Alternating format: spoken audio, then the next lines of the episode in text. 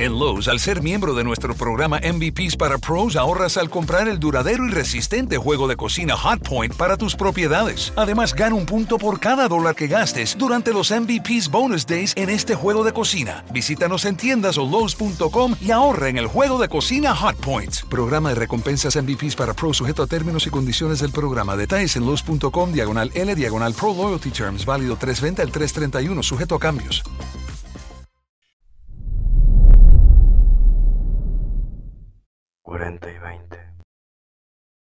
La tarde del 23 de marzo, en la comunidad de Lomas Taurinas, Tijuana, ocurrió el asesinato de Luis Donaldo Colosio. La noticia cimbró al país. La muerte del candidato de la esperanza trajo a la luz un México indefenso, en el que ni siquiera los que están en los altos estratos están seguros. Y es que ¿Cómo era posible que un asesino solitario, como nos hicieron creer, pudiera acercarse tanto al candidato y dispararle en la cabeza? No, eso no fue así. Al menos no para los millones de mexicanos que habíamos puesto nuestros sueños de justicia en las manos de Colosio. La vida puede ser muy irónica. Durante una cena improvisada, junto a un amigo periodista suyo, el entonces presidente del PRI, Luis Donaldo Colosio, confesaba a este su decepción acerca de la tendencia electoral en los comicios de Baja California de 1989. Ernesto Rufo Apple, candidato del PAN, aventajaba a Margarita Ortega, abanderada del partido tricolor. Vamos a perder, no tengo ninguna duda, dijo el joven político sonorense. Quince días más tarde, la profecía del presidente se cumplió y el PAN ganaba la elección por primera vez en 60 años. En un alarde de integridad, Colosio escuchó la voz del pueblo y por primera vez en su historia el PRI respetó el resultado adverso en una justa electoral. Ernesto Rufo se convirtió en el primer candidato de oposición al partido oficial en ganar la presidencia de un estado.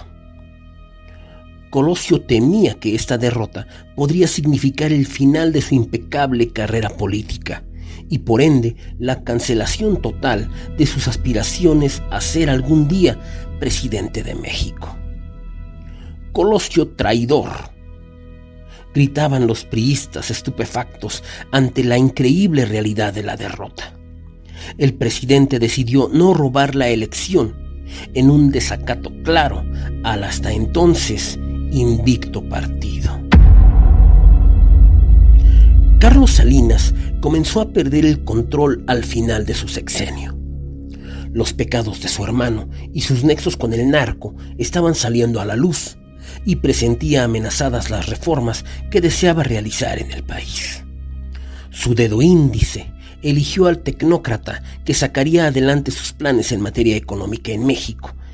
Se lo debía después del traspié priista en Baja California. Luis Donaldo Colosio parecía ser la mejor opción para el partido. El candidato tenía un gran carisma con la gente. Su popularidad era un muy buen síntoma pero el hecho de que no leyera al pie de la letra los discursos que el PRI le escribía, el cambio de estilo claro y con gran preferencia en el pueblo, las reformas reales que proponía, en lugar del demagógico y somnífero estilo de sus antecesores, hizo que el nuevo candidato se convirtiera en una amenaza contra el partido mismo. Colosio estaba fuera de control. Existe una leyenda urbana acerca de una reunión convocada por el presidente Salinas y los poderosos del bando priista de entonces, en la que se discutió sobre la indisciplina del candidato y la necesidad de sacarlo de la jugada. En esta reunión se votó acerca del destino del hombre que se había convertido en un estorbo para el dinosaurio, y los asistentes votaron para decidir su desaparición. Solo quedaba esperar la oportunidad para lograr su objetivo. Al no contar con pruebas, esta teoría no debe tomarse como cierta. Pero he decidido mostrártela porque creo que es de todos conocida la falta de escrúpulos de algunos de nuestros políticos. El lugar no era en absoluto seguro. De hecho, era uno de los barrios más peligrosos de Tijuana. En palabras de Dora Elena Cortés, coautora del libro Complot, sería muy fácil atentar contra la vida de cualquier persona en ese lugar. El PRI ordenó que no hubiera policías durante el evento. Había rumores sobre un posible atentado contra Colosio, como lo reconoció hasta hace poco tiempo cierto político mexicano, Manlio Fabio Beltrones. Se respiraba la tensión en Lomas Taurinas. Mucha gente decide abandonar el lugar del mitin por los rumores acerca de un atentado. Otros, deseosos de ver a su candidato, permanecen. Al menos 6.000 personas. La ratonera está preparada. Los gritos de apoyo de Viva Colosio expresan la inexplicable esperanza del pueblo mexicano. Y el gran momento llega. El automóvil en que viaja el candidato se detiene y éste sale de su interior para saludar a su gente. Camina y luego sube a la caja de una camioneta. Comienza el mitin. Las palabras son emotivas, de triunfo y compromiso. Colosio promete una reforma. Él sí puede transformar a México. Este hombre es el que estábamos esperando. La líder local del PRI ha subido al improvisado escenario en orgulloso ademán de compañerismo. Nada más terminar, el candidato baja del templete, comienza a caminar y los acordes de la culebra con la banda machos suenan por todo lo alto.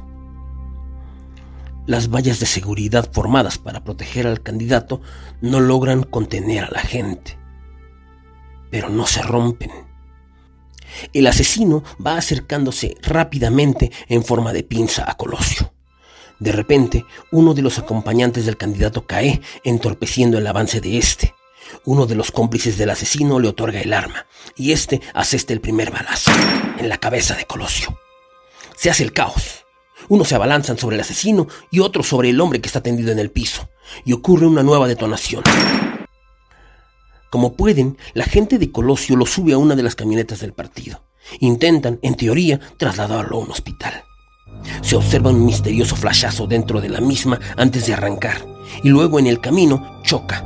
Colosio es intercambiado a una ambulancia para ser ahora sí llevado al hospital. El equipo de seguridad que Colosio llevaba arresta al asesino y lo rescata de la multitud que intenta lincharlo.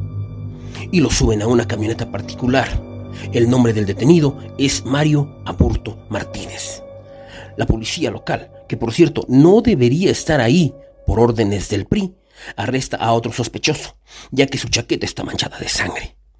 El hombre es bastante parecido a Mario Aburto. Se llama José Antonio Sánchez Ortega, un agente de seguridad nacional que afirma que se manchó de sangre al trasladar a Colosio a la camioneta.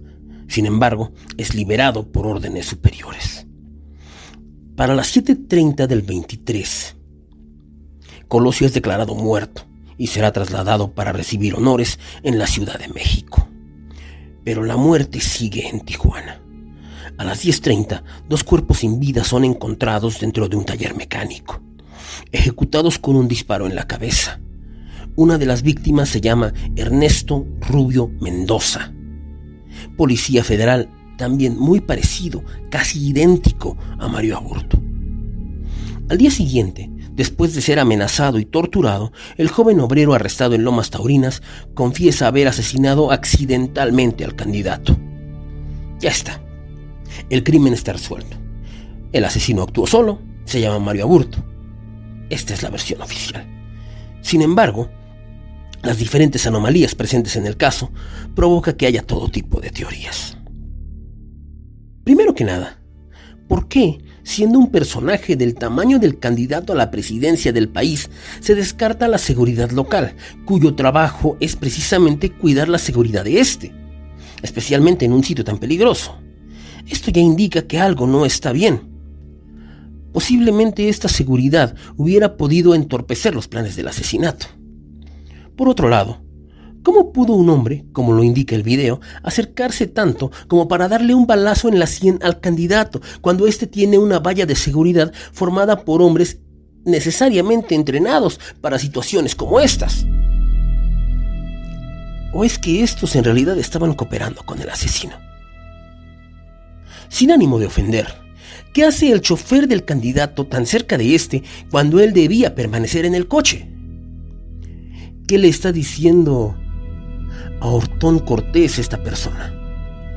Afirmaron no conocerse durante las declaraciones. ¿Qué está sacando este señor del bolsillo de Cortés? ¿Por qué nos enteramos de que Colosio recibió dos disparos hasta que se informa de ello en el hospital? ¿Será que como parece indicar el video en que Colosio es subido en la primer camioneta, es ahí donde recibe el segundo disparo? Ojo, sí se escucha la segunda detonación, pero para ese momento Aburto ya estaba sometido por los agentes de seguridad, así que sería un poco difícil que él haya realizado ese segundo disparo. ¿Cómo era posible el giro de 90 grados que supuestamente tuvo que dar el cuerpo de Colosio después de recibir el disparo en la cabeza? Si en teoría, al recibir un disparo de esta naturaleza, cualquier persona se desplomaría automáticamente hacia abajo. ¿Por qué tantos hombres parecidos a Mario Aburto están involucrados?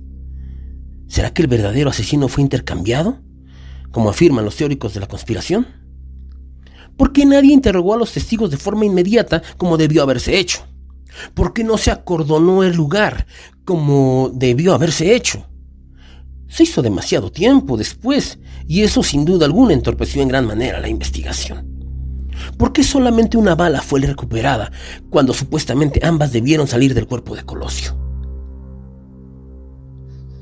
¿Será que Salinas verdaderamente fue quien mandó asesinar a Colosio? Sin duda, fue el más perjudicado, con excepción del mismo Colosio. Pero no es él, el hombre que tanto daño hizo a México. A Colosio no lo mató a Burto, no lo mató Lomas Taurinas no lo mató Baja California. A Colosio lo mataron ellos. Todos ellos lo mataron. Como siempre me gusta decir, la opinión que más me interesa es la tuya. Te dejo los links en los comentarios. Me encantaría saber qué es lo que piensas tú. ¿Crees que algún día lo sabremos? ¿Crees que él hubiera cambiado la historia? ¿Crees que algún día cambiará México? Por favor dime, ¿qué es lo que tú piensas? En Lowe's, al ser miembro de nuestro programa MVPs para Pros, ahorras al comprar el duradero y resistente juego de cocina Hotpoint para tus propiedades. Además, gana un punto por cada dólar que gastes durante los MVPs Bonus Days en este juego de cocina. Visítanos en tiendas o Lowe's.com y ahorra en el juego de cocina Hotpoint. Programa de recompensas MVPs para Pros sujeto a términos y condiciones del programa. Detalles en Lowe's.com, diagonal L, diagonal Pro Loyalty Terms, válido 320 al 331, sujeto a cambios.